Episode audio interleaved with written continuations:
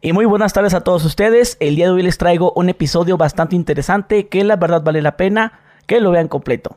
Aquí me encuentro con uno de los pioneros en la comedia, por así decirlo, con mi amigo Yo soy como soy. Jojo, jo, Jorge Falcón. Y ¡pam! Así, vamos- así va a ser la, la introducción de este, de este podcast. Sí.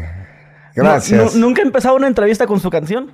Sí, algunas veces. De, de hecho, casi siempre traigo, traigo la pista para, para cantarla a la mitad del show, eh, cuando acaba un- una entrevista. Que de hecho, eh, pues me gustaría que empezáramos con esa famosa intro de usted. Hombre, y cómo no, mira, me hubieras dicho hace rato. eh, ahí traigo la, la musiquita. No, me, me refiero a de dónde viene esa canción. Esa Porque canción- tengo entendido que es una canción larga. Es una canción larga que tiene, este, eh, esa canción me hizo el honor de regalármela eh, en Raúl Vale, mi querido y hermano Raúl Vale de tantos años que en paz descanse, el papá de, Angélica. Me la hizo, me dijo, me dijo, a ver, este, ¿qué te parece esto? Y que la empieza a tocar. Y es una canción larga. Lo que pasa es que yo nomás hago el puro estribillo pa- por, por como introducción. Ujú. Sí, lo tenemos a la mano. Sí, porque es que la canción sí la, sí la de hecho la tiene en su canal. Cuando Ah. la escuchas, pues empieza eh, con esa de ta, ta, ta, pero luego empieza Para, como pa, pa. lento Sí. y luego como que se acelera. No sabes, es una canción maravillosa. Maravillosa porque describe todo lo que yo hago. Cuando salgo al escenario, hago, hago gestos, hago caras y le echo todas las ganas para llamar su atención. O sea, habla de muchas cosas. ¿eh? Y, y como también hago poesía, digo poesía. De hecho, te traigo un, un librito que tiene tantas cosas. Eh, el- escribo libros también. ¿Escrito por usted el libro? Sí, traigo, tengo tres libros. Entonces, te traigo un libro muy, muy, muy especial. A ver, a ver, aquí me lo están pasando aquí la, Sí. El lado bueno de la vida. el lado bueno de la vida. Mira qué padre, ¿no? ¿Quién es ese vato? Era yo cuando tenía pelo. Pero ¿es, su pelo real ese. Sí, yo tenía mucho pelo, eh, oscuro. Pues yo, yo pensaba que era peluca. No, hombre, ¿cómo creen? Sí. No, como no. Oye, 50 años ya en la comedia. 50 en la comedia. ¿Cuándo Agra- los cumplió? Agradeciéndole este año, agradeciéndole a Dios, sí, agradeciéndole al público su, su, este, pues su participación, agradeciéndole a, toda mi familia el apoyo, agradeciéndole a todos, a todo mi staff que siempre está conmigo, agradeciéndole a ustedes que son los medios de comunicación lo que nos ayuda. Me he ido del, de, de la mano o, o del brazo de tantos y tantos este, pioneros de la comunicación, maestros de la comunicación que ya no están con nosotros, pero en su tiempo fuimos muy buenos compañeros. ¿Cuándo hizo su gira de la despedida? En- estoy empezando a hacerla. Es una gira de Es despedida. como, como había anunciado, pues que... Sí, no, y está, está anunciada. De hecho, a los lugares, por ejemplo, voy a- a- al, al- en Guadalajara, voy al, al, eh, Teatro Galerías. Ya no, ya no vuelvo, ya fui, ya fui. Pero me invitan en Guadalajara al Teatro Subiré, que es un teatro que está en otra, en otra, en otra zona. Entonces, ¿qué dices? Pues voy porque es otro público, otra gente, y voy, y es Guadalajara. Y es que hay ciudades muy grandes que tienen tres, cuatro teatros en diferentes partes. Entonces, la gira va a tardar dos, tres años. Porque cuando tú tienes 50 años de trabajar en toda la República, en todos los Estados Unidos, ce- Centro y Sudamérica, y hasta en España, yo tengo un reconocimiento en España, no puedes decir, ya me voy y mañana desaparezco. Tienes que ir poco a poco bajándote del escenario, que es importante hacerlo paulatinamente. ¿Sí? Es como aquel médico que dice, ya me cansé, ya no voy a trabajar. Y ni me, ni me hablen. No, yo sigo trabajando. Sigo trabajando a otro paso. Me dedico un poco más a, acercarme a la familia que tantos años eh, los dejé fuera por mi trabajo. Fíjate cómo es la vida. La vida te dice, ¿estás eh, dispuesto a hacer esta, esta, eh, este hobby, este trabajo? Y tú dices, sí, a lo mejor te pasa lo mismo a ti, ¿sí? Que dices, sí, estás dispuesto a pagar el precio. Eso es algo que mucha gente no lo entiende. Tiene que pagar un precio. Todo en la vida, hermano, todo tiene un precio. Pero ese, ese sacrificio lo, lo notas a la larga, porque de principio Sí. tú estás cegado, tú estás así. Sí. Yo quiero esto, yo quiero esto, yo quiero esto. trabajas aquí y allá. y- Cuando y- empiezan a, y empieza a llegar el éxito, es cuando se vienen los reclamos y cuando se, se viene el, Pues sí. el resentir de que no estoy con mis hijos o no estoy con Sí, mi... sí. Que, que es lo que... A mí pasó hace muchos años. Ujú. Llegaba yo a mi casa y me decía mi hijo, el más, el mayor, que tenía cinco años, decía, mamá, ahí está el señor que está contigo en la foto. es, pues, te- no te ven seguido y eso, pero pues al final de todo es tu vida. Y tú en tu vida, lo, lo único que te pide la vida, lo único, lo único, mi familia, que te pide la vida es que seas feliz. Y al pedirte que seas feliz, tú eres el que tienes que decidir cómo ser feliz. Así es. ¿Y cómo se siente ahorita? Contento, tranquilo. Con esta despedida, pues.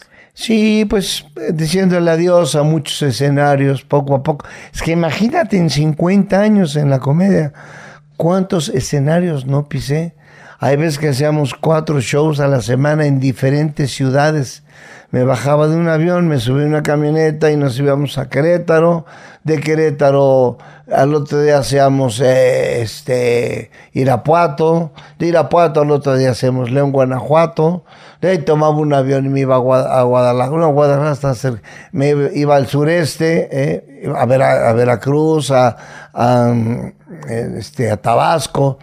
¿sí? Entonces es una jiribilla tremenda. Mal mal duermes. Y, es cuando de veras aguantas porque eres una persona joven. Sobre todo que siempre me ha gustado alimentarme bien. Y usted empieza a los 20 años. Sí, más o menos es la. Chavillo, sí, siempre fui un vago desde los 18. Desde los 12 ya tocaba la guitarra. A los 17 ya estaba yo en grupos musicales de fiestas. De música que versátil, rock. Versátil todo. La bamba, la canción para los novios, a la vibra, vibra de lava. Todo ese rollo Ah, en Ciudad de México. en la ciudad. ¿Usted es de aquí? Sí, señor. Aquí nació y todo. Sí, hombre. Eh, ¿Del estado? o de la Ahora ciudad? sí que te voy a decir como dice, como dice cierto artista, los mexicanos nacemos donde querramos.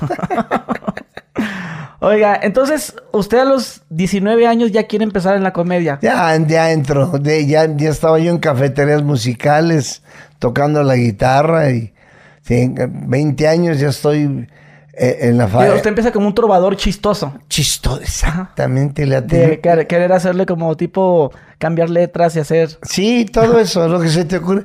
Y lo mío era chistes. Y, y cuando cantaba una canción en serio, la cantaba yo, me, me había traído mi guitarra. Eh, soy- hubiera estado padre. Sí, hombre. Porque eh, eh, mis compañeros cantaban canciones así. En, en ese tiempo las cafeterías eran bohemias, eran musicales.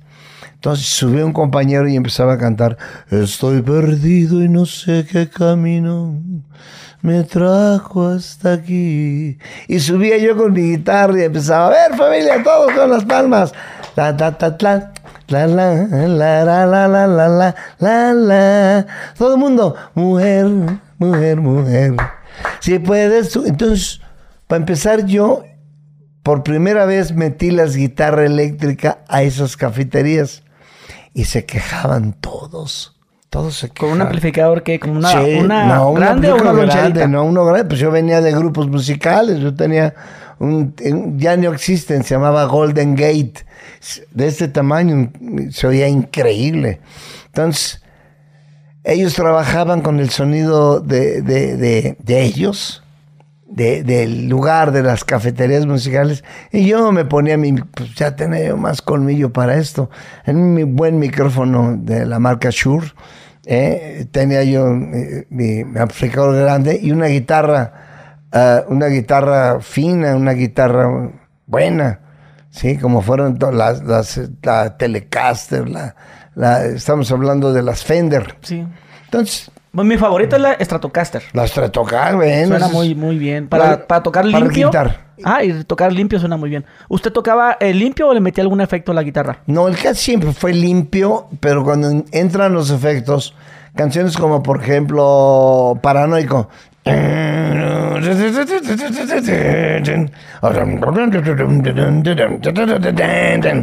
¿Sí? Entonces, Ay, o sea, ¿a poco usted sabe, se sabe esa? sí, es- esa, esa canción se llama Turn Off y es del grupo Uriah Heep. Entonces, pues no te, no te creas, tanto que aprendí con las guitarras. ¿Cómo, cómo se vestía? En ese... Uf, me vestía así tipo Elvis Presley muchas veces. Sí, me mandaba a hacer como, eh, como se vestía Elvis, con unas campanotas, man. Sí, unos zapatos de, de plataforma, botas, unas botas hasta media rodilla. No, no, no era. Ah, o sea, que usted se quiere hacer un rockstar. No, bueno, es que en ese, en esa época, pues imagínate en esa época, grupos como, ¿qué te puedo decir?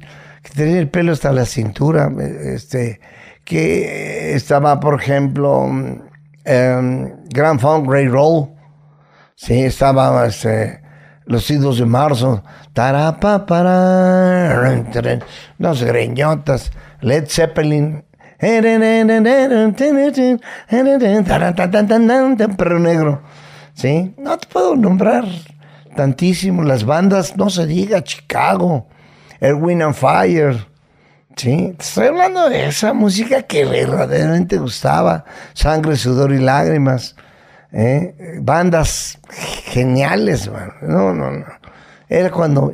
Yo creo que es, sin temor a equivocarme, y aunque se enojen los músicos de ahora, los, bueno, no los músicos, los compositores, estuve en la mejor época de la música.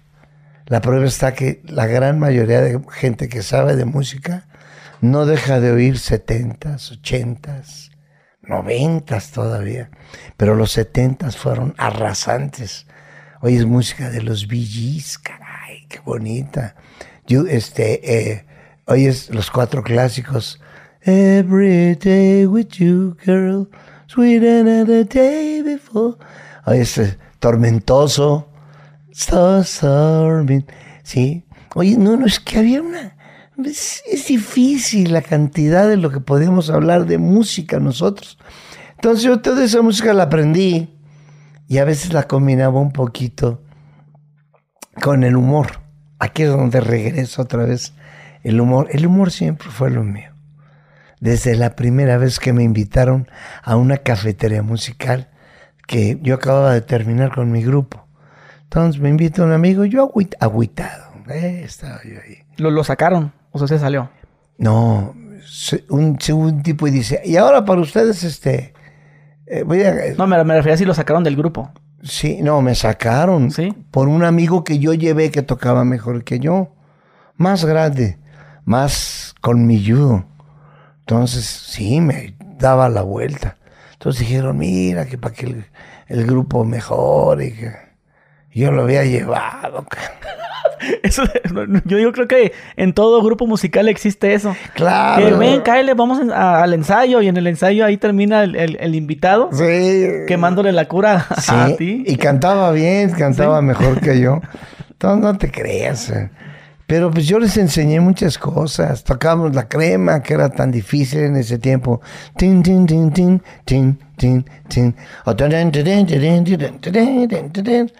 Todo eso era música. Era rock, era esa cosa que te envolvía. ¿Sí? Un par de caguamas y ¡ay! Oye, entonces este, lo sacan y anda bien agüitado y termina yendo al café. El café, sí, un cafecito el- a dos cuadras de mi, de mi casa, tu casa. Entonces, estaba yo muy chavo, man. Entonces, el que empieza a cantar, ¿cuál quieren? Y una gente pide una canción, dice, no, todavía no me la sé, pero a ver, ¿cuál otra? Y le piden otra y también. Y le digo yo, oye, pues canta la que te sepas, pues ya, pues, o sea, y yo venía de grupos de fiestas, entonces me sabía muchas. Y me dice, a ver, cántela usted. Un aplauso, como queriéndome que, que quedara yo mal. Un aplauso, a ver, que cante, que cante. que- Y me dice mi amigo, échate, ¿para qué ves, este, güey? Eh, Y ahí voy. Eh, que- que- Amada amante de Roberto Carlos. Fíjate de cuándo te hablo, hermano. Estoy, estoy hablando arcaicamente. Cuando Dios dijo, hágase la luz, yo fui el que subí el switch. De chamaco caminaba de puntitas, ¿por qué? La tierra todavía no se enfriaba. bueno, pues, eh, entonces ahí me subo y empiezo a cantar, ese amor que tú me has dado, amor, y se me olvida la canción. Amor que no esperaba, es amor que algún día lograré. Entonces pues, la gente no es tonta. La gente decía, ¿qué está cantando? ¿Qué me importa haber sufrido si ya tengo lo más chido que me da? Pues, pues, Y le dije, ¿saben qué? Tampoco me la sé, no me acuerdo, pero les va un chiste. Y ahí entra, ahí entra por primera vez en mi vida el humor. Eh, y platico Usted se consideraba chistoso. No, pero me la- mi papá practicaba muy buenos chistes y yo me sabía muy buenos. Yo en la, en la preparatoria, yo reunía, en Prepa 4, Tacubaya, eh, yo reunía a 30, 40 gentes cantando conmigo eh, canciones de moda. Sí, aplaudiendo y llevaban panderos y todo. Entonces siempre fui medio animoso para la música, para la alegría, para hacer ambiente.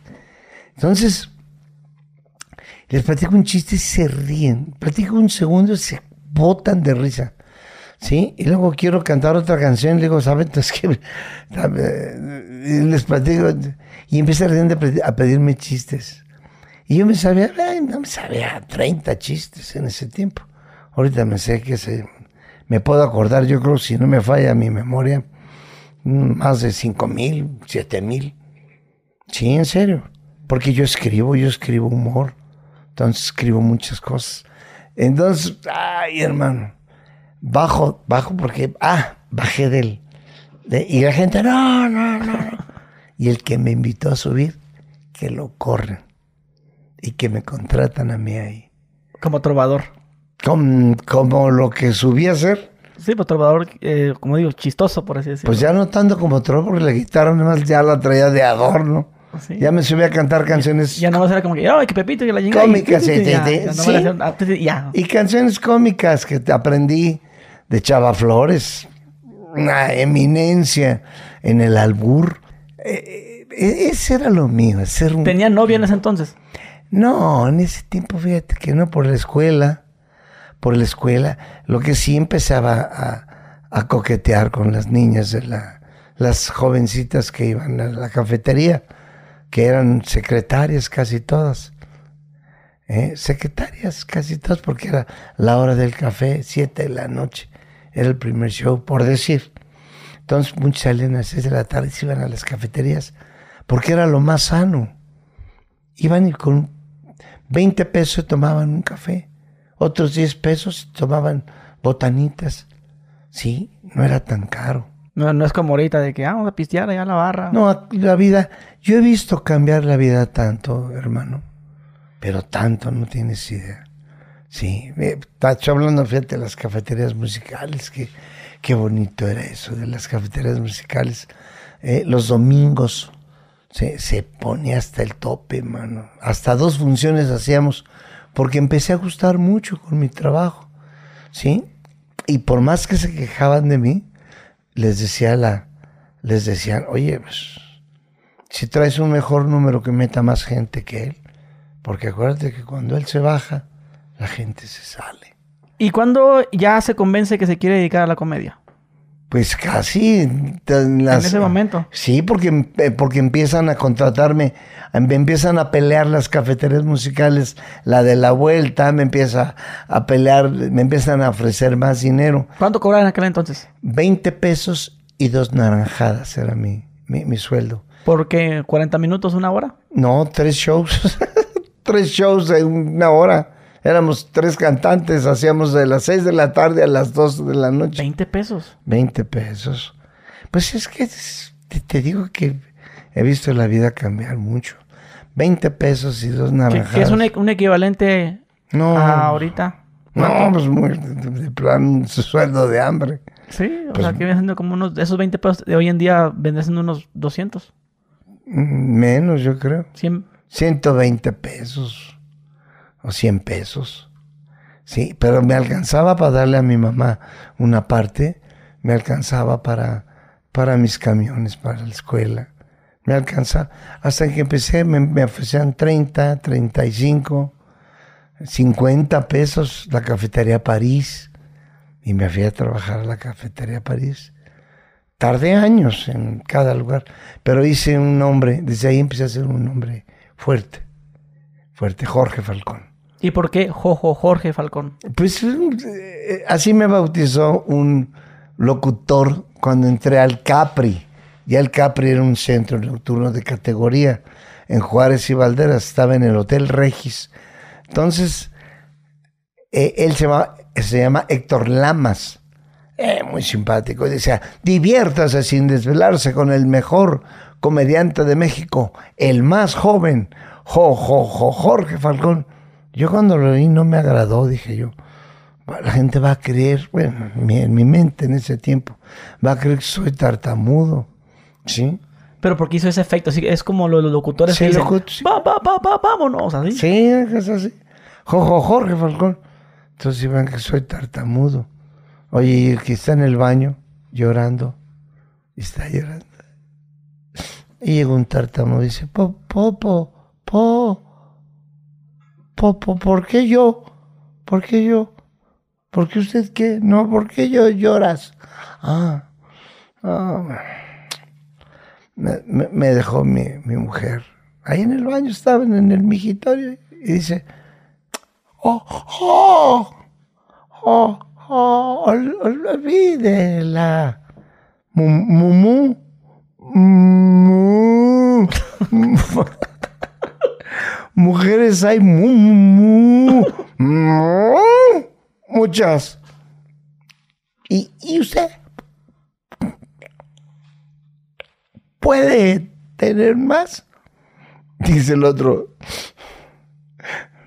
No, para usted es muy fácil decirlo.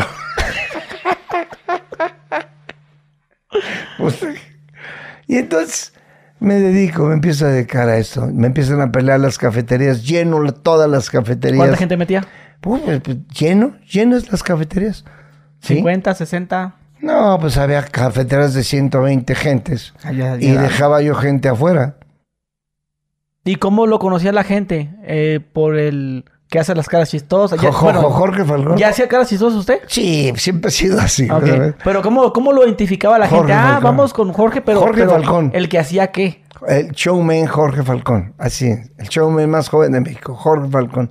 Así me anunció. Pero de- debió haber tenido algo que era su highlight, de ah, el señor que hace las caras chistosas, No. o el señor del pelo, del pe- Pues, este, el del pelo Se- chinito. eh, no, nunca me enteré de eso. Así no. Pero siempre subía yo y estaba lleno. Terminaba y todo el mundo ponía la cuenta y hasta pena me daba. ¿Habían otros comediantes? No. Había gente que hacía cosas medio chistosas, pero nunca como yo, que me dedicaba a una tras otra, que la gente... eh, eh, eh, el show lo, lo, lo, lo es- lo equilibraba con música chistosa y chistes. ¿sí? Les decía, vámonos a, a- vámonos, ¿qué les parece? Vámonos a, a París. Empieza, vamos a Italia, a Italia. Y cantaba, el mundo soltante adesso, yo te guardo, nel tuo silencio yo me perdo. Me las aprendía las canciones. Entonces decía yo, eh, empezaba yo, estaban dos marinos y, y- y- y dos marineros, dos pescadores, y uno de ellos pesca una hermosura de, de sirena. La carga, la ve, uy, se juntan los demás. Y él la tiró otra vez al mar. Dicen, ¿ma por qué? Dice, ¿ma por dónde? Entonces, hacía humor de todos lados del Y mundo. ahí no, no hacía el personaje que usted hace, que es el del gangoso.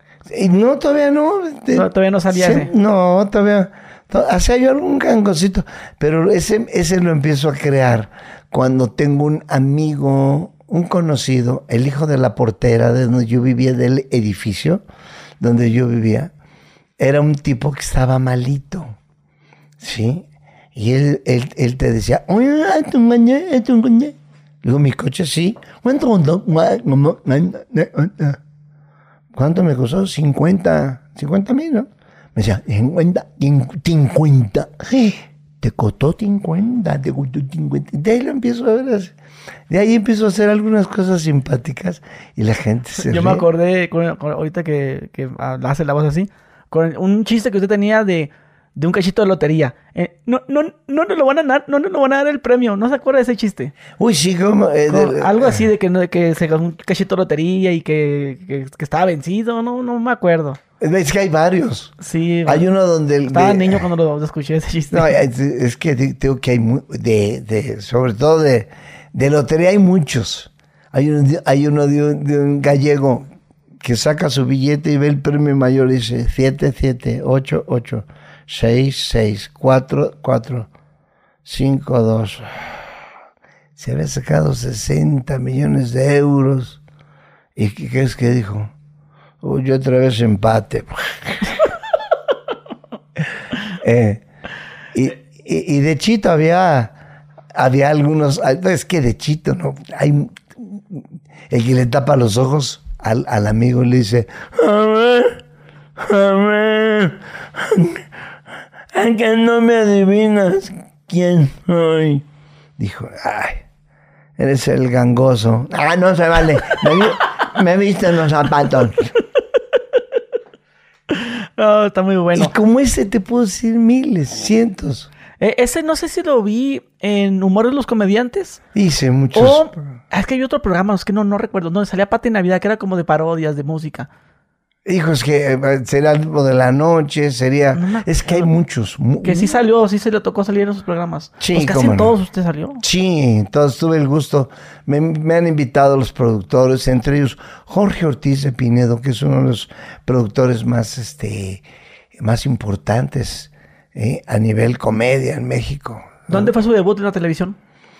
En un programa, bueno, ahí te va. Había un programa, es que te estoy hablando de, de, de- de- la prehistoria. Sí, de veras.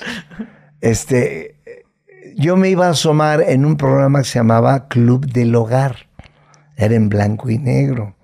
Eh, salía Daniel Pérez Arcaraz, un chaparrito simpático que anuncia, y un indio que se llamaba Madaleno. Entonces, Madaleno, yo, yo iba y me asomaba, me daban, iba tantas veces a Televisa, se llamaba Televicentro. Iba yo tantas veces a Televicentro que, que este, que ya me dejaban pasar, pásale ahí, nomás no, no estorbes. Entonces me asomaba y el indio, en el programa, el que salía de indio, que era graciosísimo, él es, él, él es el, el autor de los anticomerciales, ¿sí? Entonces, él me veía de pronto y decía, oh, ya llegaron los colados. Oye, man, no tienes nada que hacer. Pues la gente se reía, los que estaban ahí. Y yo así como que vete a tu casa a lavar los trastes, vete a tu... Pues la gente se reía. pues, Entonces a los dos días volví a ir, me asomaba y me decía, otra vez los colados, ay, seguridad, sáquenme, sí, sí, pónganla a volar zapatos allá afuera. Entonces llegó un momento que me dice, oye, tú vienes mucho aquí. Y le digo, es que yo me gusta la, la artisteada, yo canto, sé cantar. Me dice, a ver, cántanos una canción. Y medio entonadito les... Me dice, a ver, queda bien al programa porque invitaban gente al programa. ¿eh? Había un payaso que se llamaba Cara Limpia. Había este, una señora con una capa que se llamaba, espérame, tengo aquí el nombre. Eh, total, hermano, me invitan al programa. Muere don Daniel Pérez Alcaraz y entra Paco Stanley. Entonces tengo fotos de todo eso que te estoy diciendo. Tengo fotos, blanco y negro en la televisión. Paco Stanley, muy delgado, de copete y muy delgado. Entonces, ahí empiezo como primer programa de invitado. Luego surge Alegrías de Mediodía, ¿sí? Y me invitan a trabajar, a hacer chistes. Entonces son los primeros programas que yo empiezo a trabajar. Club del Hogar, Alegrías de Mediodía. Luego fue la hora del Loco, el Loco Valdés. También empiezo a trabajar con ellos. Luego empiezo a trabajar en otros programas que me van invitando. Y así, así voy haciendo eh, cada vez más años y más años en la televisión. ¿Y cuándo considera que usted despunta? Yo creo que cuando estoy en Capri, en Capri me va a ver mucha gente. Era un centro nocturno de primera calidad y era, era este, eh, turístico. En ese, en ese, el dueño del Capri era el dueño de un lugar que se llamaba El Patio. En el patio llegan a presentar a Sammy Davis Jr. Una temporada corta. Sammy Davis Jr., ¿sabes a quién te estoy hablando? No. Bueno, Sammy Davis Jr. es parte del Rack Pack, lo que conformaban uh, Frank Sinatra, Dean Martin, Sammy Davis y este, ¿cómo se llama el otro? Eh, y, y ellos eran, eran los jefes, amos y dueños de Las Vegas. Te hablo de todo ese tiempo. Entonces, cuando viene Sammy Davis Jr., es una sensación. Y, él pide que haya alguien que le abra el show.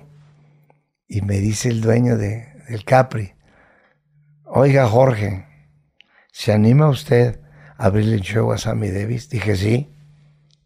Seguro, sí. Pero va gente muy, muy, muy difícil, muy, va público muy, va a ir público muy diferente al que usted está acostumbrado. Le digo, no le hace. Siempre me han gustado los retos, brothers. Entonces dije, sí, sí voy. Entonces abrirle un show a Sammy Davis me dio, me dio una, fue una catapulta, porque me vio mucha gente de, y muy importante, entre ellos el licenciado Miguel Alemán Velasco, me vio y, él le gustaba mucho la, comedia. Entonces me vio y me recomienda con Raúl Velasco. Dice, oye, este es para tu programa. Entonces me invita Raúl Velasco a Siempre en Domingo. Y ahí arranco con muchos programas en Siempre en Domingo. El primer programa que hice fue con Menudo, cuando presentan a Menudo, con Lupita D'Alessio, Emanuel, Los Joao y un servidor. Imagínate qué cartel para mí en ese tiempo. Ahorita que mencionaba que el público era difícil, ¿sí lo fue? Sí, sí. sí le, ¿Cómo le fue ese día? Ay, bueno, te vas de rápido. Me, me dicen, oye, ¿seguro que vas a salir? Le digo, sí. Estaba yo. Eh, me mandé a hacer un traje blanco con unos filitos cafés chiquitos. Muy, muy, muy nice. Zapatos de charol, cafés. Muy, no, es que siempre me ha gustado vestirme elegante.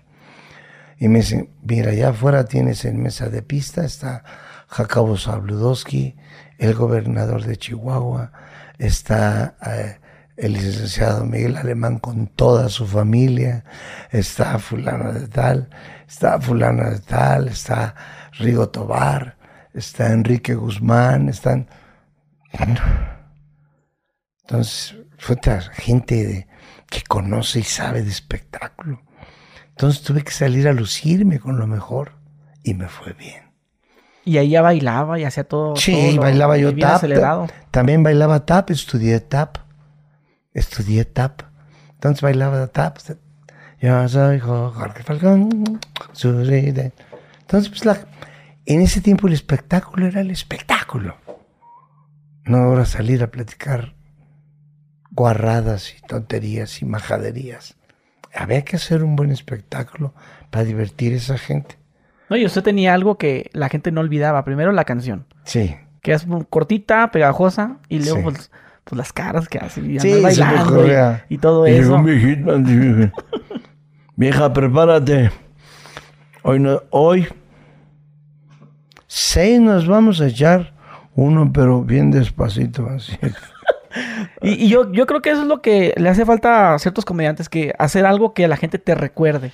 Que te Ah. bajes del escenario y que... eh, eh, ¿Cuál? El, el que hacía las caras. O sea, que tengas Sí. algo, algo que te identifique. Sí, pues me decían este, el cara de liga, Este. Así le decían. Algunas veces me decían, sí, la- las mil caras. eh, no me decían mil cosas, muchas cosas. Y es que yo no platico un chiste, en realidad lo vivo. Lo vivo. Hago un gangoso, soy un gangoso, hago un tartamudo, soy un tartamudo.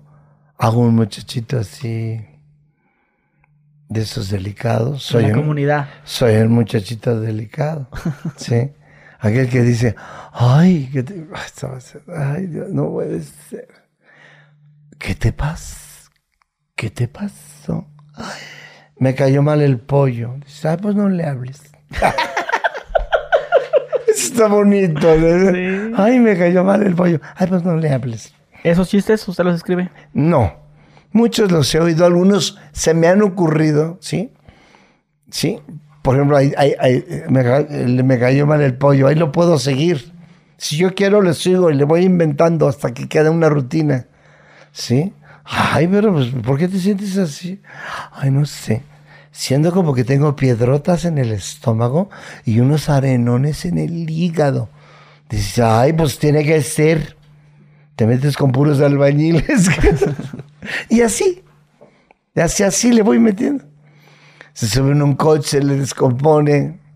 eh, y, no arrancaba el coche y todo el mundo tocándoles atrás el claxon. Le dice de atrás, si quieres se lo empujo. Dice, mientras, ¿qué hacemos con el coche?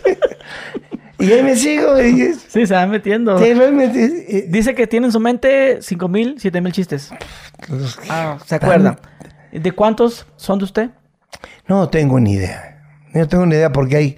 en- eh, cuando tú te dedicas a esto y estás en el show, de pronto tienes una ocurrencia, la dices y pega. Y la gente se ríe. ¿Sí? La gente se Y, ríe. y es probable que ese chiste ya no lo vuelva a contar. Tal vez. A lo mejor se me olvide, no lo vuelvo a hacer. Pero vuelvo otra vez al escenario y me vuelvo a acordar de una, de otra cosa. Se, se, transforma usted en el escenario. Exactamente. Es exactamente. Esa es, la, es una transformación. Es una droga.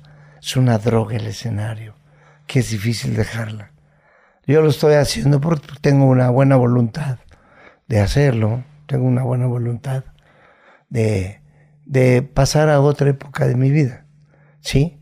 Sí, no dejando de participar, como ahorita contigo, eh, en podcast, en entrevistas, en, en pláticas a la gente, pláticas de vida, porque también hago, hago un poco de coach de vida para la gente.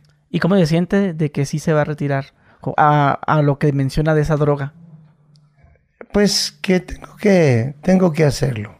Dice usted que se retira porque pues quiere estar pues, lúcido, Sí, eso, bien. eso. Que lo- la gente lo recuerda como, ah, Jorge, Jorge. Sí, cómo no. Pues, es- de hecho, gente que me ve en el show me dice, oye, ¿cómo te vas a tirar? Te ves muy completo. Porque canto, bailo, platico, camino todo el escenario. Entonces, porque así soy. Yo creo que me ha ayudado mucho eh, mis inspiraciones, que son mi familia, la gente nueva que llega a mi vida. Son mis inspiraciones para seguir adelante.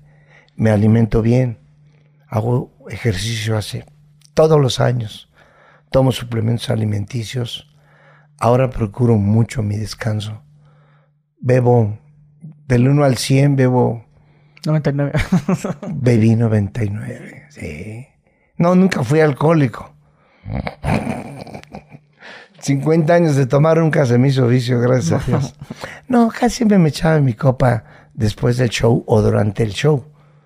Eh, y, con el sudor y eso, pues nunca fui, nunca hice un ridículo, creo, sin temor a equivocarme. Y lo mío era eso, porque a mí también me llegó también la droga y todo eso, y métete esto, métete el otro, y la verdad no era lo mío. Nunca Lo- lo hizo. No, lo mío es estar despierto. Y en ese mundo es normal que la gente lo haga. ¿Eh? ¿Es normal que la gente haga eso? No, como normal no. La gente que... Hay gente que lo prueba y lo deja. ¿Sí? Es inteligencia. Probarlo y dejarlo. Pero hay gente que lo prueba y cae en un pantano donde no puede salir. Y eso es terrible. te hace perder muchas cosas. Te hace perder hasta tu dignidad. Sí. ¿Lo ha visto? Pues lo ves en la calle, ves. No, pero con compañeros o con gente no, cercana. No, no, no, no. He sabido de compañeros que andan mal, pero hasta ahí. Sí, que pues, la verdad no, no, no vale ni la pena. Ahorita menciona que su inspiración es su familia. La, Para la vida. La, la vida misma. La vida misma. Y, un y campo. Y, un- para la comedia, ¿quién fue su inspiración? Bueno, como, como inspiración, pues para empezar, yo, yo fui muy este, chistoso a eso. Ya. Sí, porque hay veces que aunque copies a alguien, si no tienes la gracia, no, no funciona. Pero me gustaban lo- todos los cómicos. Y Los veías, uno que hacía muchas caras también era el resorte, este de ay, bebé, llena".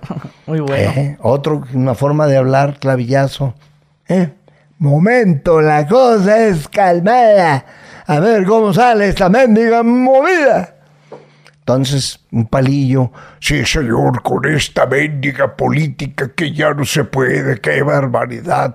Los logros de la revolución, la manija para mi camión. Y entonces, te puedo decir muchos. El piporro, qué simpático. Cuando hablaba así, que te decía, ¿qué se me hace? Que te doy tu cachetada. ¿Eh? Vamos a bailarte a... Por eso no se ha casado. Entonces, de todos ellos vas aprendiendo. Pero dos gentes de las cuales me jacto de ser, que fueron como mis maestros, don Sergio Corona y Flavio. Sí, los polivoces, no sé, simpáticos. ¿Sí? ¿Qué hubo, Chano? ¿Qué? Dice, Me acaban de avisar en el pueblo que tu mujer se está petateando. Ah, La dejé re bien. No con tu compadre Juancho, están petateando. Oye, también cuenta muchos chistes de, galle- de gallegos. De todo. Yo fui a España Sí. y en España aprendí que allá no hay de gallegos. No. Por si no lo sabías, ahí son los lepeños, la región de Lepe, Huelva. ¿sí? Entonces ahí es donde, donde consigues mucho humor con ellos. Allá, de allá aprendí muchas cosas en, en España. Ap- Aprendí mucho humor. Yo llegaba aquí y decían que de gallegos, no, de gallegos. Los gallegos en España son, son pesudos, son, tienen mucha lana. Los gallegos, la parte sur, se dedica mucho a la agricultura. ¿Sí? Entonces los agricultores, algo que me sorprendió en las carreteras de España, no encuentras una carretera que no tenga sembradíos. Kilómetros y kilómetros y kilómetros. Es otro mundo, otra forma de administrar, de ayudar a la agricultura. Sí, eso es muy real. Cosa que en México es un desorden. Es un desorden. Oye, eh, ¿nos puede hablar un poco del proceso para hacer un chiste? Bueno, para hacer, para hacer un chiste en realidad, eh, yo te puedo decir, para hacer un chiste lo primero que tienes que tener son los personajes que vas a inmiscuir. ¿Sí? Yo, por ejemplo, yo, un chiste mío, así. Yo un día me meto en una calle, en una calle larga y medio oscura, y voy caminando, mano. De esas veces que llegas a la mitad de la calle y dices, puta madre, ¿y para dónde correr? güey?" Me alcanzó un policía y me dijo, lo acompaño. Le dije, no, no tengo miedo.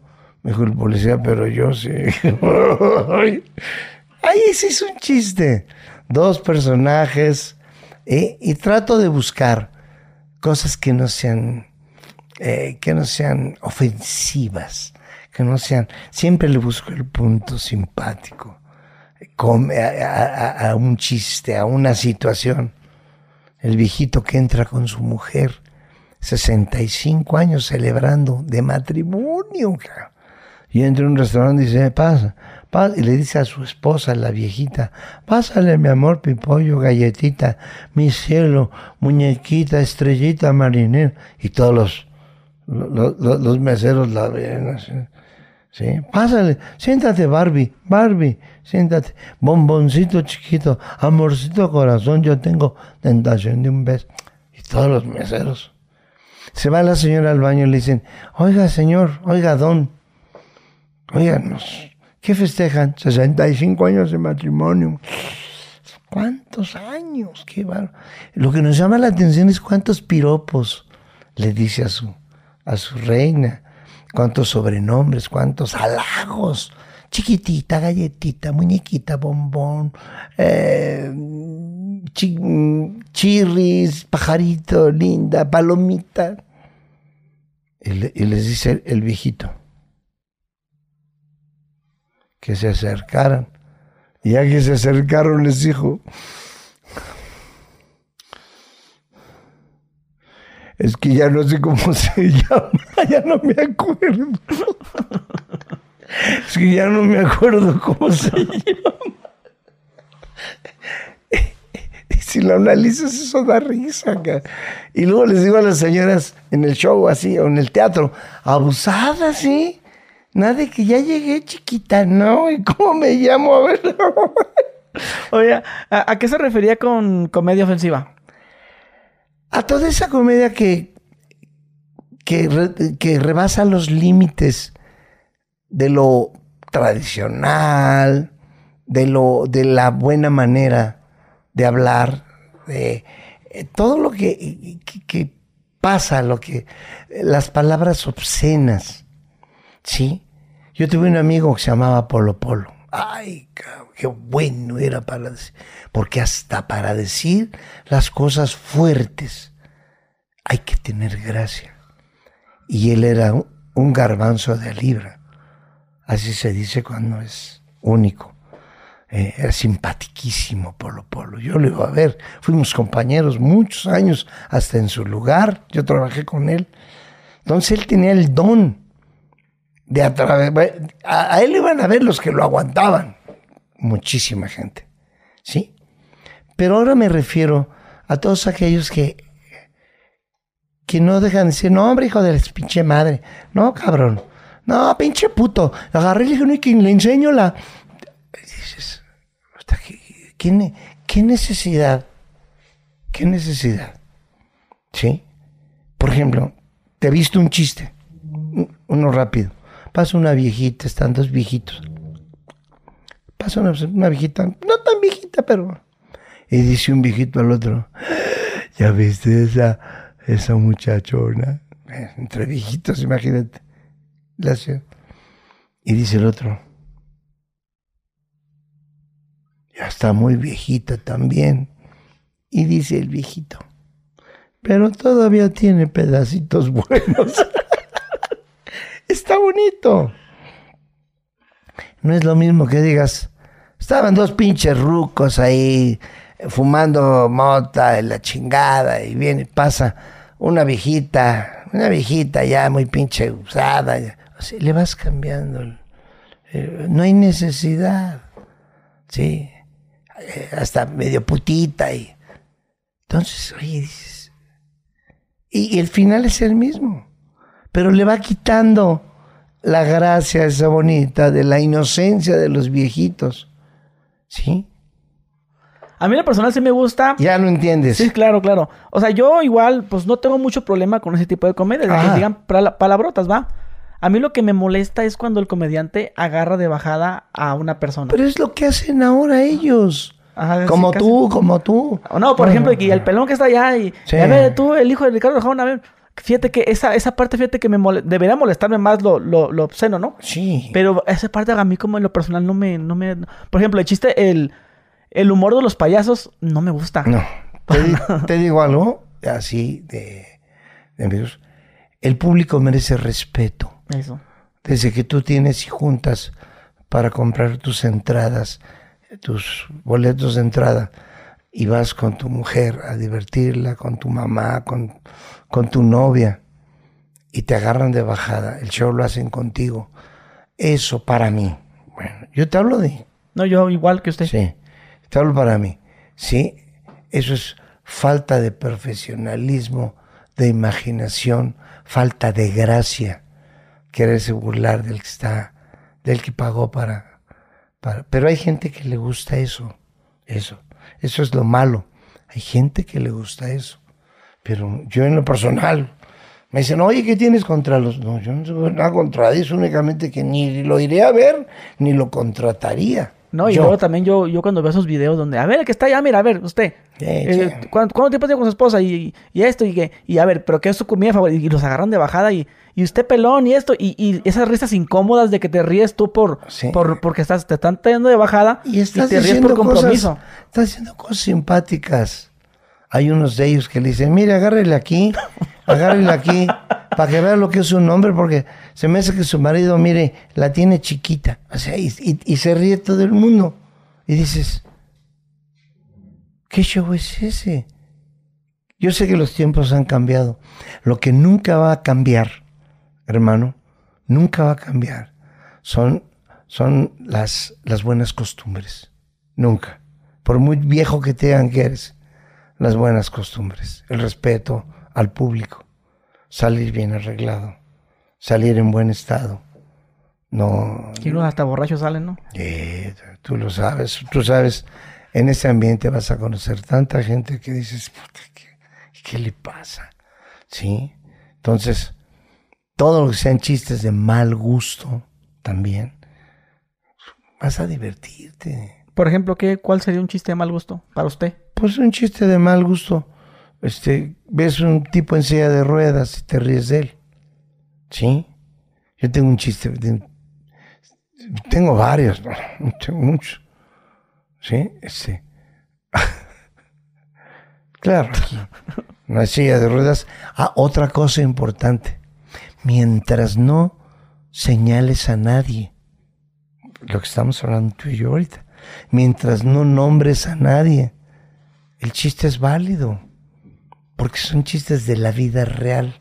¿Y cree que sea válido hacer un chiste de una guardería que se quema? No, no, pero por supuesto que no. No, ¿Eso cree que sobrepasa el mal gusto? claro, la pérdida de la vida de alguien no es para reírse. En lo personal, no es para reírse. ¿Sí? ¿Eh? Llegó un señor con silla de ruedas, no lo dejaban ver. Un, un chango que estaba, que habían llevado un gorila de lomo plateado. Y había 30 gentes, 40. Y con permiso, me da permiso. Va con su silla de ruedas. Por favor, y todo el mundo, pues sí, ¿qué pasa? Llega hasta adelante. Entonces, el calor, no había comido el gorila, se enfurece, arranca los barrotes, se sale, corre la gente. Y él decía de ruedas. Y grita uno, el de la silla de ruedas, para que le ayudaran. Ajá. Y dijo, dejen que el chango escoja, cabrón. dejen que, que el gorila escoja. El de silla de ruedas. Es, no puede hablarme ahorita o decirme a la gente que sucede de ruedas que qué grosero, qué ofensivo, porque nunca dije su nombre. No me dirigí exactamente a él y desconozco quién sea. ¿Sí me entiendes? Pero cuando señalas a alguien con silla de ruedas, cuando señalas a alguien por su pelo o por sus características, Qué gordo y esto y mórbido. creo que no se vale hacer show con el público. Eso no se vale. Y si lo vas a hacer, pero que sea para interactuar algo casual, como... Algo Hagan- simpático. Hazme una pregunta, a ver, Sí. cuéntame, ¿cómo estás? Sí, no, eso yo alguna vez les digo, por ejemplo, a ver, se, eh, les digo, cuando hablo de, tengo una, tengo un- una historia del la general Pancho Villa, que mi general Villa se bajó de su caballo y les dijo, ¿quién tiene de todos ustedes crema de cacao? Pa- Para tengo los labios partidos del estrés de que tenemos atrásito. Ya vienen los soldados. Ya los traemos en el trasero.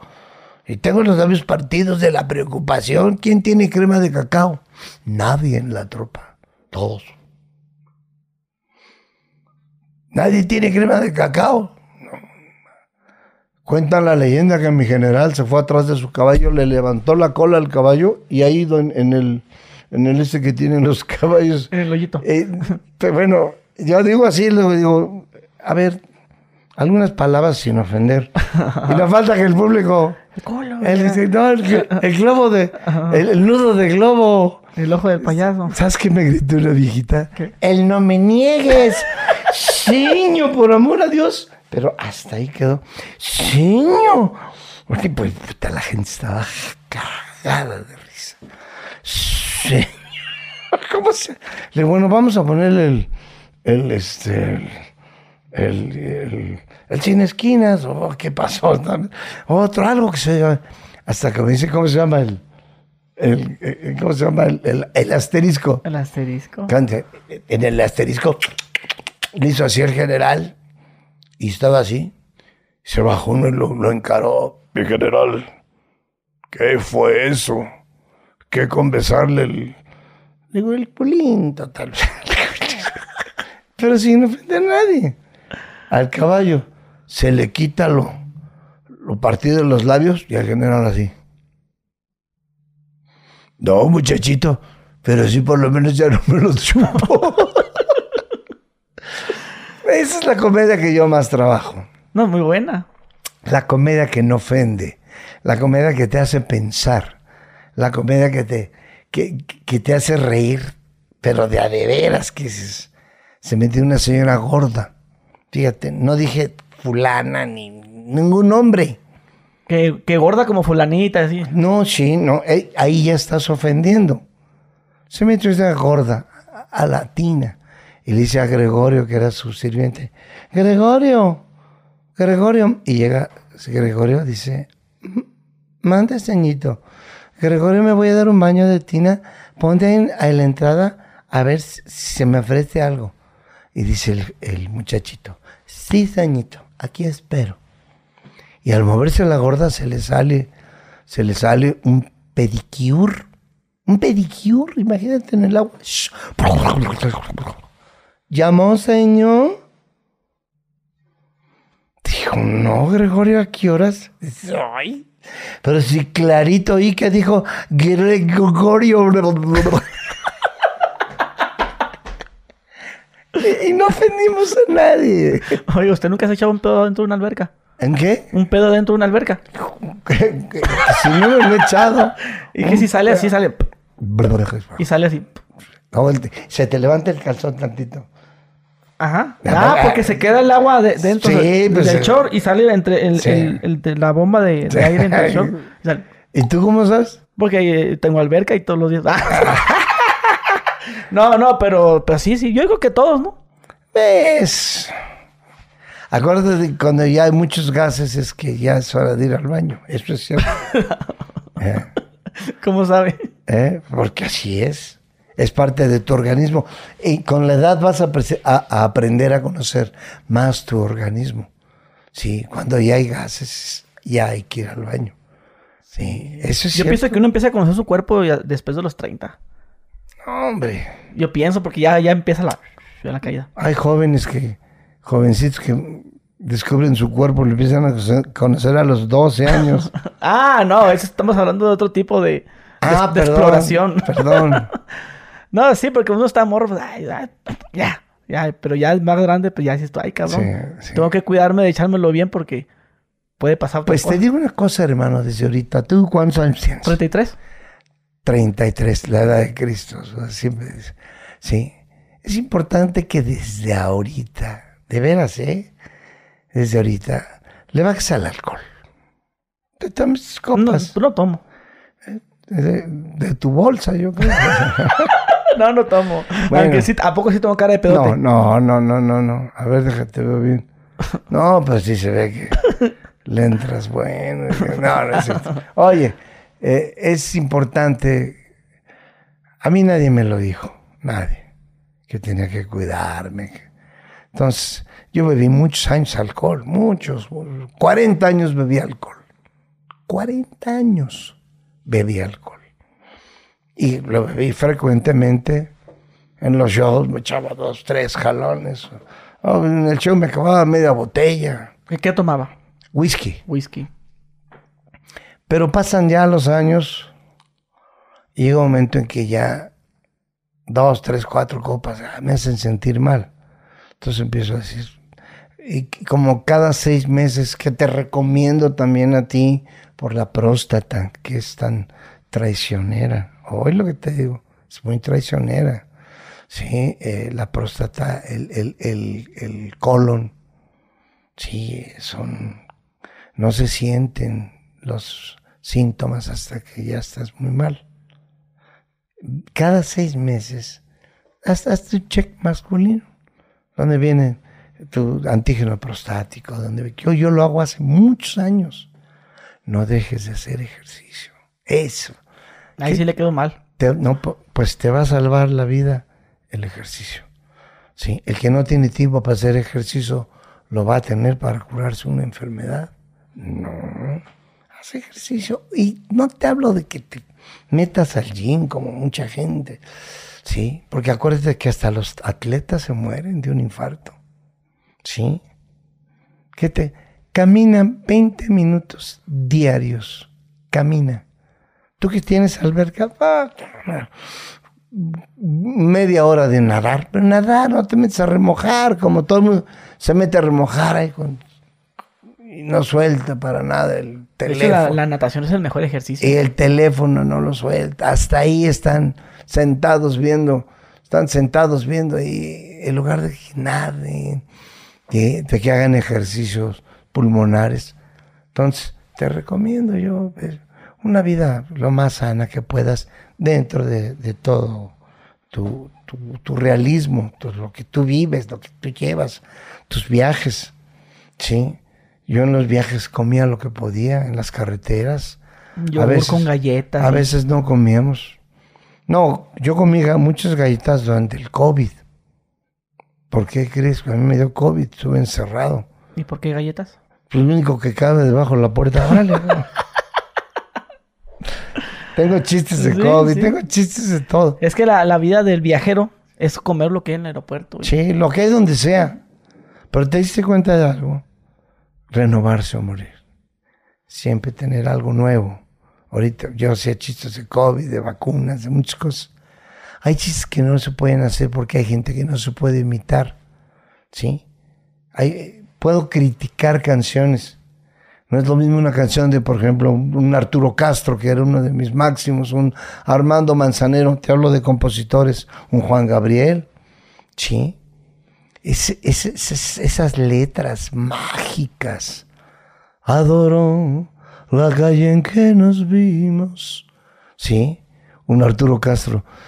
Faltas tú a cada instante en la luz del sol brillante. Un Juan Gabriel. Tú estás siempre en mi mente, pienso en ti, amor, a, cada instante. Ahora ponen un tipo que gana Grammys. Sí, yo no tengo envidia, yo he vivido mi vida con éxito. ¿Qué canción? La guagua, tú, mi pompón, culito, culito, la guagua, pompón, que te amo, Puta, ¿qué es eso? Perdóname. ¿Oíste la letra? no se entiende nada. aparte de nada, por amor a Dios, y gana Grammys. Y, no es que yo no quisiera un Grammy, no, no fue lo mío, lo mío yo lo viví. Pero si se trata de hacer una crítica, te digo, no. ¿Qué es eso? ¿Sí? ¿Qué es eso?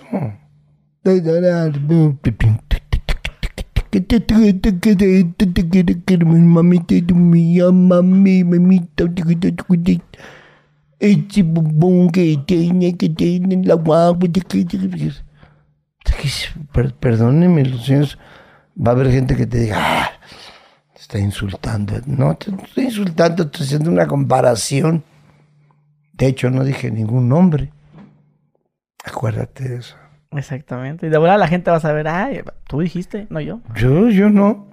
Las balas las aventé, cada quien se, metió la que quiso. ¿No le gusta la música actual? No mucho, no soy. Todo eso que ganan de que los corridos y... Mm, mira, ¿qué música de... No, me gusta el norteño, la música norteña, ¿sí? Y las bandas muy poco. Los corridos esos están feos y, y cuates que están cantando un corrido horrible y la voz las vocecitas que tienen. ¡Ah! ¡Saludos, don Elaulio! ¡González, mi compa! ¡Ahí le mando un saludo, a mi compa! Y la...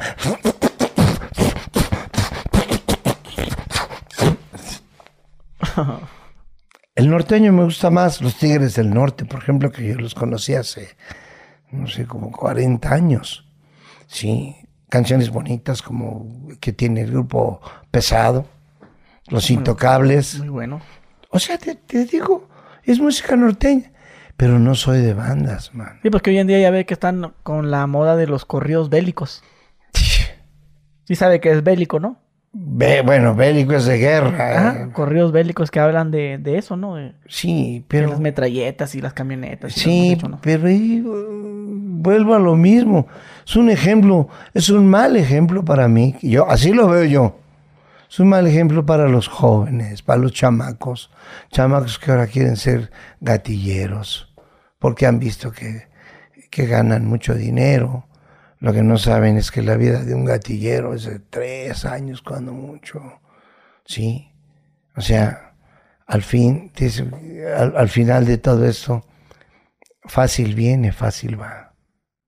Fácil viene, fácil se va. Que la gente que se dedica a eso dice, no, pues prefiero vivir cinco años como rey que 50 como güey, como buey. Pero aquí entra otra cosa. Si en esos cinco años como rey tienes una muerte espantosa, es gente que no valora la vida. La vida es hermosa, hermosa. No nos damos cuenta porque estamos inconscientes. Mira, ahorita veníamos con todo, vengo con mi gente, con mi staff, y volteamos a ver un circo aquí atrás, un circo, y arriba había una nube impresionante, una nube blanca enorme. Nos quedamos así. Eso es cuando, eso es cuando, cuando estás viviendo el presente, cuando estás sintiéndolo. Oye el trinar de los pájaros, ¿sí? Respira fuerte, profundo, ve la inmensidad del mar. Cosas que no, las pasamos por alto, como tú dices. Que saben de metralletas. Antes le decían a alguien, ¿trae armas? No, ¿cómo cree? Ahora le preguntan, ¿trae armas? ¿Cuántas quiere? ¿Y no, y no hace chiste de, de esos usted? No, De narcos. no, no, no, no. No, no, trato de no meterme en la vida de nadie. Oye, imagínese que, que uno de esos chistes eh, a una- fiesta privada que haya ido y... No, ¿Quieres saber cómo sí, he ido a fiestas privadas, pero no, no, no. Prefiero no acordarme de ellas. Han sido muy difíciles. ¿eh? Y, y además, espérame, pues no hay, no hay, no hay ninguna gracia con, con nada de eso. Acuérdate que ahí, eh, pues la gente que hace eso es un envenenador. Sí, les venden a los niños, les regalan fentanilo como si fueran dulces y les da risa ver cómo caen tirados y eso no es ninguna gracia. Sí, entonces procuro darle la vuelta a eso. Si alguien quiere hacer chistes de ellos, que los haga yo. Yo no, yo respeto esa parte. Es su chamba de esa gente. Hasta donde Dios le dé, hasta ahí. Sí. Bueno, ahorita hablamos de la, de la comedia actual. Sí. Mencionamos eso, lo que dijo, ¿no? Los, Sí. los ejemplos. ¿Desde cuándo cree usted que la comedia se empezó a echar a perder, por así decirlo? Ella tiene un tiempo. ¿2010? No, ¿Para adelante? No exactamente. Yo creo que desde que aparecieron los que disque estando peros, ¿sí? Lo que la gente no ha entendido, no comprende, es que el stand-up lo hacemos todos los que trabajamos. Yo trabajo de stand-up en, en- mi línea y tengo 50 años. Alguien por ahí se atrevió a decir, soy el, el, el pionero de los stand-uperos. Perdón resorte ser estando pero. Este, eh, eran estandoperos, hablaban de sus historias, y, ay, el otro día, doña Chonita, en el teatro. Yo, yo, yo trabajé en el teatro Blanquita con muchos de ellos, ¿sí? Y es- la gente que trabaja de pie haciendo humor es estando pero, ¿estás de acuerdo? Sí. Que ahora sus historias son muy Sí, feas, pues es muy que el, el- difíciles. el término lo agarraron de Estados Unidos, nada más. ¿Sabes? esto? Ahí te va. Cuando yo empecé en esto, yo fui a un lugar, se llamaba Comedy Store, me llevó un amigo. Comedy Store en Hollywood. ¿Sí? era un lugar que decía, se llamaba este, Comedy Store. Era lo mejor de stand-up en Estados Unidos. Vi fotos de todos los cómicos grandes que tú conoces y que has visto, como niños casi. El stand-up tiene 70, 80 años. Que no te vengan aquí con que descubrieron el hilo negro. Lo que pasa es que el stand-up siempre fue muy fuerte. En Estados Unidos le decía yo a mi amigo, oye, ¿qué está diciendo? Porque yo no, no, no, no, no hablaba inglés en ese tiempo, no, no lo entendía como ahora. y me dice, está diciendo puras majaderías muy fuertes. O está hablando de Dios y todo ese mundo. Hace 50 años, hermano. 50 años. No me vengas a decir ahorita que, que, la ola nueva, la corriente nueva, todo es una copia de los Estados Unidos, con todo lo, feo y lo difícil que, que es el stand-up. Hay stand-uperos que se salvan, hay dos, tres que se salvan. Sí, que yo los he visto y digo, bueno, este, la mitad es de él, la otra mitad es de chistes ya elaborados, pero lo sabe hacer. ¿Sí? De 100 se salvan 5, los otros 95. Un día me dice un tipo, oiga, ¿no quiere cooperar con 500 pesos para, para la muerte de un estando pero para lo van a enterrar? 500 pesos, le dé 5 mil, le entierre a 10, por favor.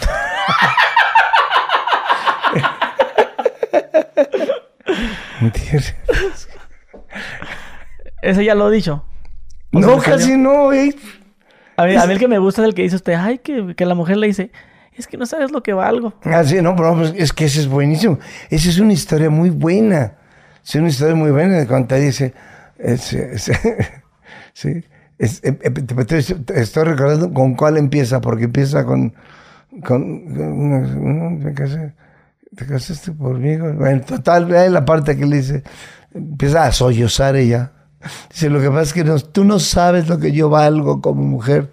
Dice, no sé lo que sé lo que cuestas, hija de Sí. Bueno, la mujer cuando digan eso, aplica, ¿no? No, hombre. Pues, pero pues sí, volvemos a lo mismo, el humor que yo manejo. Una señora, esto no lo puede ver la gente en el podcast, o no sé si lo ven. Sí, lo ven video y, audio. Está, está barriendo una suegra. Y llega el yerno y dice, ¿qué no arranca? Bueno, este, quedó de tarea para la gente. Ok, ya, ya, ya. Que no arranca. A la señora, que, llega, la señora que llega del tianguis con una canasta y, trae una escoba, eh, la suegra, y le dice el tipo, toca y abre. El tipo le dice, ve a la señora y dice, baja, ya llegó tu mamá. Creo que se vino manejando, fíjate. a ese sí no le entendí. La escoba. ¿Eh? Traía una escoba. Ah, ya, ya, ya, ya. Viene del tianguis con su escoba. Baja, ya llegó tu mamá, se vino manejando. sí. Yo a veces cuando no los entiendo, sí, sí pregunto a la gente. Porque pues, que a veces sí está medio, medio mal. Porque usted, usted, me imagino que lo ha vivido, que el que se ríe por compromiso y tú, tú, tú identificas, nah, no lo entendió, pero está riendo nomás para, para no quedar como menso. No, no les digo nada. Pero sí, usted... usted dejo que saliendo lo pregunten entre ellos. Con su colmillo sí identifica. bueno. ¿Qué te puedo decir? Dime, sí, sí. Sí, sí, no, no, no sí, que, que, eso era, pues, de que a huevo que usted ya 50 años, pues, ¿qué, ¿qué, ha visto en esos 50 años usted? Todos, todos los cómicos americanos, sobre todo, porque cuando voy a Estados Unidos a veces veo cómicos, sí, americanos, sudamericanos muy buenos, excelentes, los chilenos son buenísimos, sí. ¿Para usted este quiénes son los mejores, los mexicanos? Pues yo, yo estuve en un programa con don Francisco, ¿sí? Y trabajó un chileno, un puertorriqueño y yo. Trabajamos, bueno, yo me quedé tres años y medio en el programa, concurso de chistes. Si, si, lo sabe, cuéntelo. Entonces, creo que sin lugar a duda, el, el, chileno era muy bueno. Los dos eran muy buenos. Pero eh, conocí otros chilenos que, ay, cabrón, una velocidad y muy buenos. Son, yo creo que son de los mejores. Argentinos, hay uno o dos por ahí que yo los he catalogado. Españoles hay bastantes, bastantes, muy ágiles, muy, muy, muy buenos. Los gringos a mí casi no me... Pues eso que tú estás diciendo es el humor que están metiendo ahorita aquí los mexicanos. El humor ese medio bobo, medio, pero con, con groserías. Ah, sí. Sí. Te platico un chiste americano que aquí en México yo lo traje, pegó mucho hace también muchos años. Lo oí en Estados Unidos. Un tipo está en la cantina, sí, y ya se tomó todo, perdió todo el dinero. Y se va a su casa, pero se va a pecho tierra. Imagínate qué veriaga se traía. Pecho tierra. Pecho tierra. Se salió así, parecía lagartija, cabrón. Se atraviesa la calle casi lo agarra un coche. Se va subiendo, fíjate que se va subiendo. Ay, medio pudo, abrir. Ay, se va subiendo los escalones, pecho tierra. Ahogado de borracho. Y la señora arriba con una cara así. Dice, ya volviste a vender la silla de ruedas. Qué poca madre. O sea. Ya volviste a vender la silla. Ese es americano. Ese chiste lo he por primera vez en Estados Unidos. Sí. Sí. Otro de ese tipo. Y no estoy hablando de nadie en especial. Si eso es lo bueno de esto, que no digas, fíjate que fulanito, que fulanito, no, ni señales. Y yo le digo a mi equipo, cuando vean a alguien discapacitado, me avisan, para no hacer humor de discapacitados. ¿Sí? ¿Sí le ha pasado que le reclamen después al, al final del show? No, no, no, no. No, porque la gente sabe que no lo hago de mala fe. Acuérdate que hay cosas que se hacen de mala fe, como lo que dijiste del chiste De los payasos o los ah, niños. de los niños, ah. Todo, todo, y lo de es mala fe también lo de los payasos. Es mala fe. Sí, a mí no me gusta lo del humor de los payasos. ¿no? No. Y, agarran los niños y le hacen así. Se les jalan las orejas. A ver, tú, niño, ven, ven, el orejón. Y ya. O sea, es que no tienen recursos. No tienen recursos, no tienen educación artística, no tienen nada de eso. Son oportunistas, son gente que maneja sus redes bien, porque las redes son los que eh, son las, las reinas ahorita, ¿sí? Ves gente que no tiene, no tiene cualidades y tiene 5 millones de, por Dios, no tiene cual, no tiene nada. No tiene nada, nada nuevo. ¿Mm? Pero así es esto. ¿Para qué te digo? Entonces son gente que sabe manejar bien sus redes, sabe manejarse bien, pero no tiene cualidades. Hoy la comedia es bien pagada.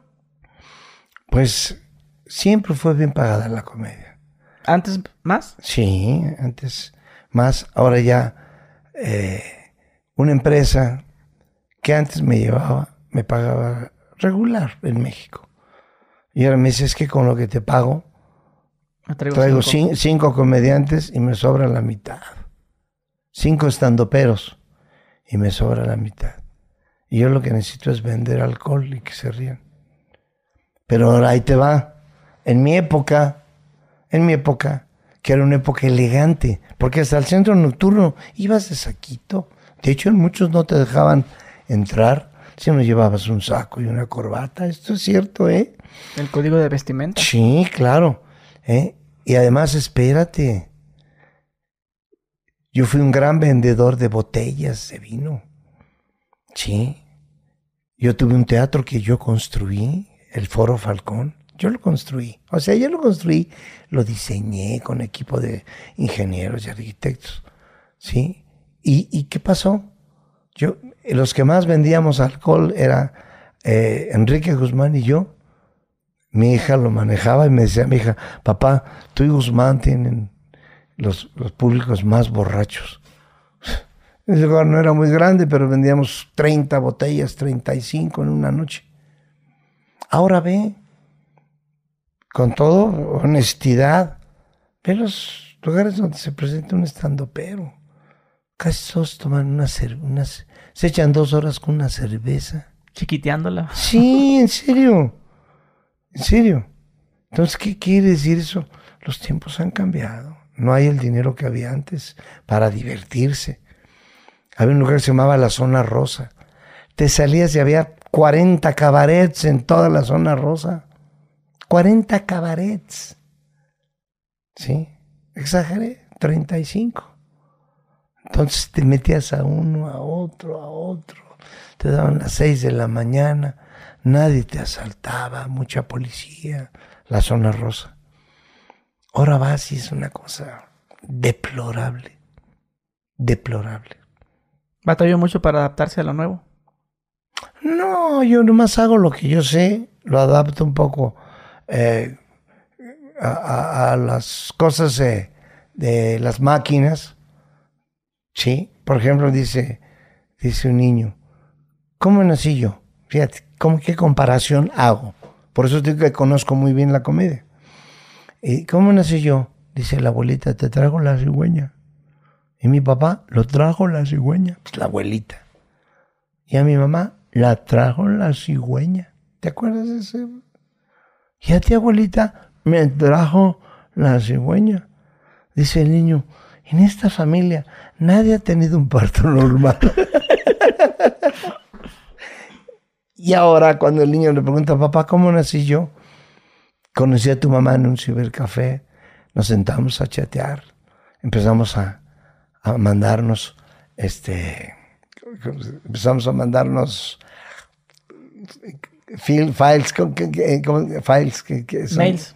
Files, no, files. Empezamos, archivos. Archivos. Empezamos a intercambiar archivos, nos pusimos de acuerdo, ya nos pusimos a, a intercambiar archivos a solas. ¿eh? Eh, yo, yo metí mi, mi pendrive en su USB y empezamos a, a pasar archivos hasta que me di cuenta que no traía protección, no traigo fireware. Hijo. Y ni modo. Cuando nos dimos cuenta ya habíamos intercambiado archivos. Y a los nue- nueve meses nos llegó un virus. Tú, hijo de la chica. Qué diferente versión esa a la que te dije. ¿Sí? Y como de esas voy haciendo muchas cosas. ¿Y en la actualidad cómo sería esa? ¿Eh? En la actualidad, ¿cómo sería esa historia? Es, sí, como lo acabas de oír. Ah, Ahora que hablan, hablan de dar likes, hablan de, de dar likes, eh, hablan de, de retos, hablan de cosas. Ah, yo pensé que iba a decir que más explícito. La. No, no, no, eso lo hacen Ok. los estandoperos. Pero yo, si, si tú te diste cuenta, le puse gracia a algo, a algo que es eh, como nací yo, ¿sí? Sí, este. ¿Cuántos hijos tiene usted? Y permíteme, pongo aquí, le puedo meter. No hubieras visto, hijo, qué difícil. Sí, cuando, ahora sí que, cuando estoy, cuando meto mi pendrive, que se me cae el sistema. Por más señales que me mandaban, no había. El wifi estaba muy débil. Entonces, pues le puedo ir metiendo cosas hasta que quede algo simpatiquísimo. Y te estoy diciendo sobre una relación sexual sin, sin decírtela. Sin decírtela como tal. Claro. Le preguntaba que si cuántos hijos tenía. ¿Cuántos, cuántos qué? ¿Cuántos hijos tiene? Tengo cinco hijos. ¿Y ninguno comediante? No. No, todos por su lado, sus cosas. De una carrera y todo. De Mis, hecho, usted- mis- mis nietos son los que heredaron mi musicalidad, mi forma de ser, mi decir chistes. Ellos son, mis nietos son los, los herederos, fíjate. Sí. Sí. ¿Usted es dentista? ¿Cirujano dentista? Cirujano dentista titulado ¿En donde? ¿En la UNAM? en la UNAM. Este julio cumplimos 50 años que salimos de la carrera. Soy de la generación 73, seten- no, 70, 73 de prepa y 73, 76 de cirujanos dentistas. Pero nunca ejerció. Algún un par de años sí. Fue una carrera que me apasionó y me gustó mucho. Y la saqué adelante. Tengo mi título. Oiga, le quería preguntar también, ahorita que menciona al señor Polo Polo, que en paz descanse, Sí. menciona que usted lo seguía. Eh, éramos Sí, amigos. sí le gustaba mucho la comida de él y luego terminó, Sí, claro. el- terminó siendo su amigo. Eh, bueno, que trabajamos juntos, fuimos, fuimos de la misma camada. Fuimos de la misma camada, él y yo. Eh, Él era excelentemente bueno. Un sí, porque ya ves que la gente decía que habían roces entre ustedes. No, no, siempre nos quisieron echar a pelear. Un día un tipo sacó una nota que me desagradó porque puso, dice Jorge Falcón que es mejor que los polivoces. Maestro, como para empezar, las comparaciones son malas. El quién es mejor, aquí no hay mejores. Aquí no hay mejores. ¿eh? Aquí hay estilos. ¿Quién gusta y quién no? ¿Qué estilo tienes? Sí. Memo Ríos hacía parodias. Polo Polo, chistes fuertes. Yo chistes finos y fuertes también. comedia más fina, ¿sí? Y Gilberto Glés, imitaciones. Entonces, no puedes compararlos, jamás. Porque cada quien tiene su público, su forma como decía mi papá, su forma de matar pulgas cada quien.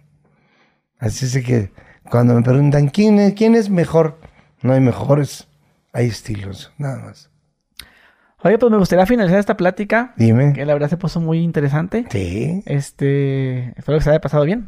No, hombre, preguntas cosas muy interesantes. Y yo siempre ya. Sí. Este. Y nunca tengo tanto tiempo para platicar todo esto. No, pues qué bien. Y la verdad me impresionó que, ah, o sea, es rockero. Fíjate quién sí, rockero. Le pregunté que sí, cómo se vestía. Yo me lo imaginaba así como más, como un rockero acá con chaquetita y converse y...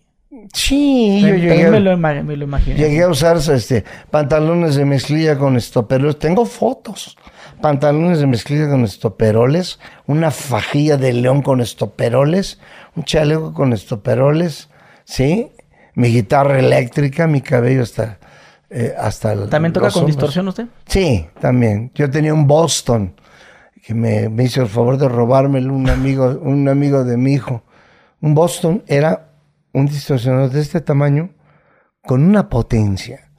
Y ese, tipo de distorsionador lo compré en Estados Unidos hace también como 40 años, 50 años. Sí, es el que usaba ese tipo de... Lo usaba este... Em, ¿Cómo se llama aquí? Este grupo Sí, porque yo lo vi, lo vi en fotos, lo vi, en Boston, se llama Boston, lo saben los, este, que, pronto, Perro Negro, ¿quién tocaba Perro Negro? Led Zeppelin. Led Zeppelin. Led Zeppelin, ellos tenían sus distorsionadores. Y yo me compré uno y me duró 30 años hasta que hace como 15 años me lo robó un chamaco. Pero qué distorsionador, mano. No, y de esos años el sonido no. Ya los, actuales no, los, no, no, igualan a, al equipo de antes, pues porque.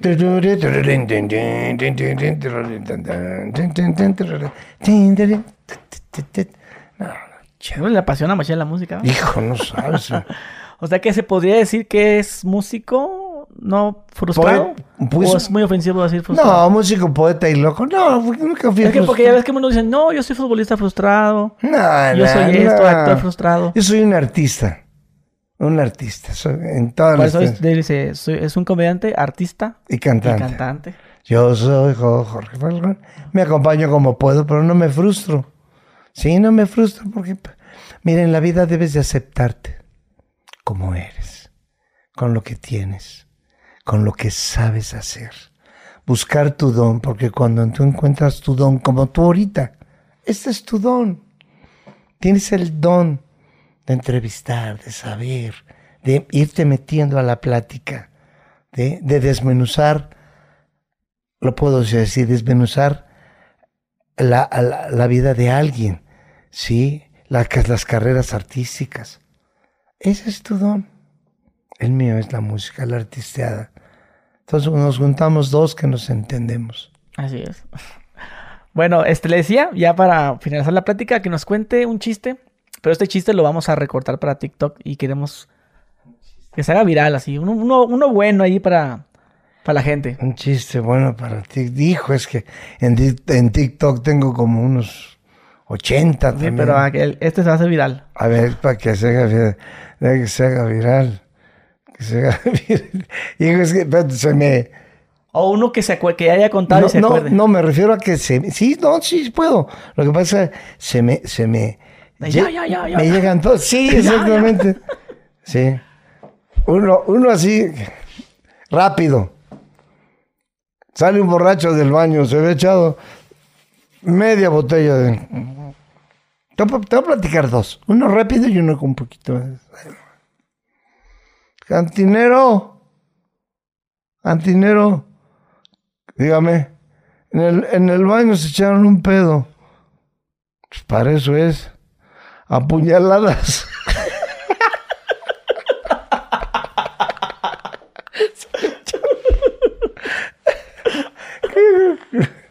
Ese queda bien, ¿no? ¿Qué te parece? Bueno, bueno. Sí. ¿Y el otro, pues? El otro, ya se me el otro. Sí, no, es que de reírme, de meterme a uno. Me de- va la onda. así. el borracho que se mete al baño de las damas, tam- también otro.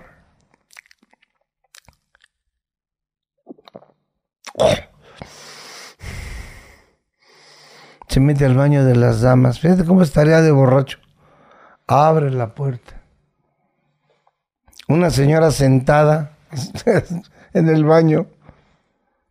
Y estaba tan borracho que se empieza a bajar el zipper. Y la señora dice, este es para damas. Dijo, pues este también. Eh, Está bueno, está bueno.